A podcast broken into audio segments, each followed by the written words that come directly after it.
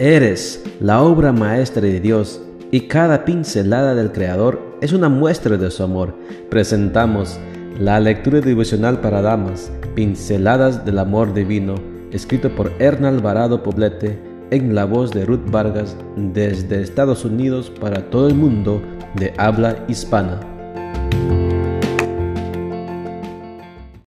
Muy buenos días querida amiga. El Señor te bendiga y te guarde. Hoy es domingo 26 de diciembre. El título de la matutina para hoy es La vida es como un viaje. Nuestro versículo de memoria lo encontramos en Filipenses 3:20 y nos dice, Nosotros somos ciudadanos del cielo y estamos esperando que del cielo venga el Salvador, el Señor Jesucristo. Recuerdo haber hecho en una ocasión un viaje de unas cuantas horas en tren, desde mi casa a la casa de mis tíos. Los boletos de segunda clase nos ubicaron en la parte final de uno de los últimos vagones. A diferencia de los boletos de primera clase, los asientos no eran acolchonados, eran de madera y después de algún tiempo era incómodo seguir sentados en una superficie tan dura a mitad del viaje era necesario abrir las ventanas, pues los vagones de segunda clase no contaban con aire acondicionado. Entonces, yo comencé a contar los árboles y los cerros que se iban quedando atrás. A la hora del almuerzo, mi mamá desplegó un mantel sobre uno de los asientos y puso frente a la familia los alimentos. Era realmente emocionante. Al finalizar el viaje, llegué con la cara sucia por el humo negro que despedían los motores, despeinada por el aire constante que entraba por las ventanillas bajadas, pero con cientos de imágenes maravillosas en la memoria. Hasta ahora lo recuerdo como el mejor viaje de mi vida.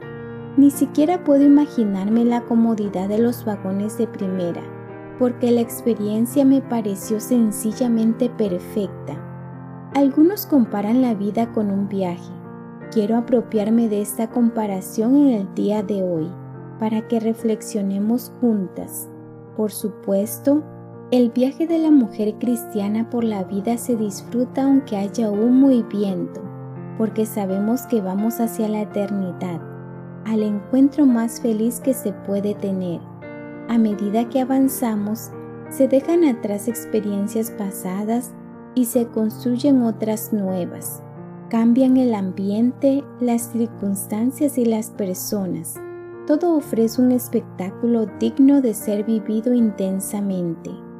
En la Biblia leemos que somos peregrinos en este planeta, pero nuestra ciudadanía está en los cielos. Entonces, ¿por qué hemos de ser sofocadas por las vicisitudes y los problemas del viaje? ¿Te lastima la dureza de algunas personas? ¿Te duelen las incomodidades de la vida presente? Recuerda que todo es pasajero y que todo edifica. Si estás en la tarea de la renovación de tu entendimiento, Dios nos ha invitado a su hogar, que será tuyo y mío muy pronto. Disfruta tu viaje por la vida aunque sufras incomodidades Ten siempre en mente que pronto verás a Dios y todo sufrimiento habrá terminado. Mientras viajamos, mantengamos viva la esperanza y seamos perseverantes.